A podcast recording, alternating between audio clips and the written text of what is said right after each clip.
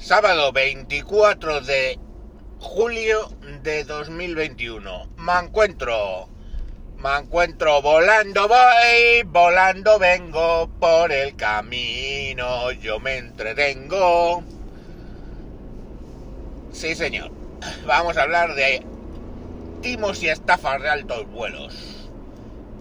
Hablamos del caso Plus Ultra, que probablemente le ha costado el puesto al ministro Ábalos. Y bueno, cuando le han preguntado ahora mismo a la ministra Calviño el por qué se hizo aquello, habida cuenta de que los tribunales han suspendido la el segundo pago de la ayuda que se le concedió a la empresa, ha dicho porque la empresa era lo que se hizo fue salvar a una empresa española estratégica que estaba a punto de quebrar. Y eso son tres mentiras, vamos a ver una por una. Lo primero, española no es, porque el 57% del capital es venezolano.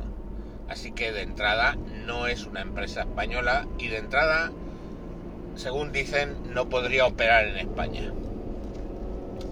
Segundo, eh, estratégica. Hablamos de una empresa que solo tiene un avión. Unas rutas que puede hacer con un avión. Vamos, que solo puede cubrir cualquier otra empresa de las que tienen ahora mismo aviones. Cientos de aviones. Yo qué sé. Iberia, Europa, Europa, perdón. Eh, Ryanair, yo que sé, las que sean. Pero bueno, no es estratégica, no es española y, atención, ya estaba quebrada. Eh, cuando empiezan a dar pérdidas, que es desde el principio, pide créditos en España y en España solo le concede un crédito el Banco Santander el amigo del PSOE, por cierto, que es el que le pone los dineros siempre, el Banco Santander le concede 1,5 millones de euros de crédito, que ya inmediatamente le dice que no va a poder renovar al poco, porque eh, se ve claro que va a ser un default. Para evitar el default, la quiebra, unos bancos en Panamá le conceden 6 millones de dólares de crédito porque claro, la cuestión estaba en que si quiebra ya no la puedes rescatar. O sea, le rescatas antes de la quiebra. Entonces, como se veían abocados a la quiebra y necesitaban la ayuda del gobierno español, pues tenían que mantener un poquito el oxígeno. Entonces, un banco panameño les cede, les eh, hace un, un préstamo, en realidad falso, ahora explico por qué, de 6 millones de dólares. Y es falso porque te dice, es como si te dicen, oye, te presto 6 millones de dólares, pero hay una condición de que cuatro de ellos estén siempre en la cuenta bancaria y no te los puedes gastar. Entonces, perdona, a ver, ¿te han prestado 6 millones o te han prestado 2? Pues te han prestado 2, pero en cuentas figuran 6 y eso te eh, les cuadraban las cuentas para mm, estoy muy mal, pero no he quebrado todavía. Fijaros la jugada, ¿eh? Más sutil. sutil, su puta madre.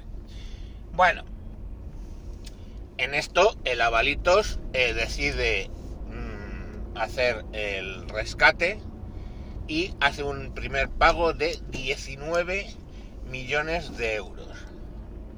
Salta la polémica, salta la polémica y esto acaba en los juzgados investigándolo la fiscalía eh, por motu propio, de, oficio, y el juzgado instructor decide paralizar el pago de 34 siguientes millones, el segundo pago, porque ve indicios de ilegalidades, ve indicios de fraude, etcétera, etcétera.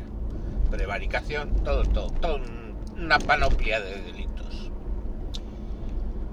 Eh, la empresa, la empresa dice, ah, pues si no me pagáis los 34 que todavía no me eh, habéis dado, olvidaros de los 19. o sea, que yo no voy a devolver los 19, aunque el tribunal diga que eso ha sido un, un fraude. ¿Y a reclamar a quién? Al maestro armero.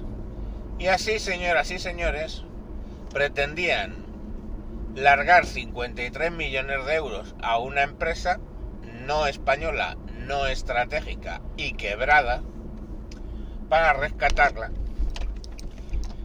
Y bueno, pues gracias al, a la labor de los tribunales, el timo se ha quedado en 19 millones de en 19 millones en vez de en 53. Pero bueno, esos 19 millones bye bye. Eso es lo que ha pasado con ellos. Así que y bueno, pues mm, yo sé lo que he dicho de Calviño, que es la infiltrada de la Comisión Europea y del Banco Central Europeo en el gobierno este para controlar.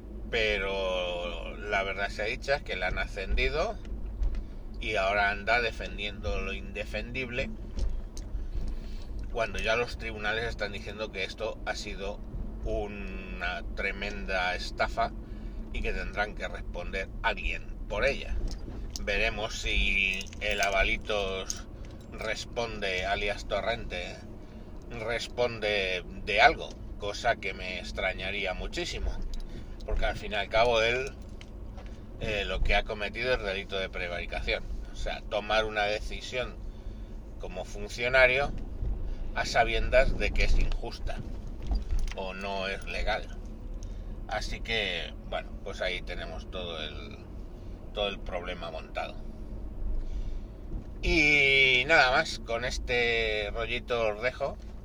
Anoche grabé para Radio Varada, estuvimos hablando de muchos temas, comidas y perros y cosas de esas. Ya sabéis cuál es el tono, digamos, de, ese podcast, pues siempre divertido e informativo.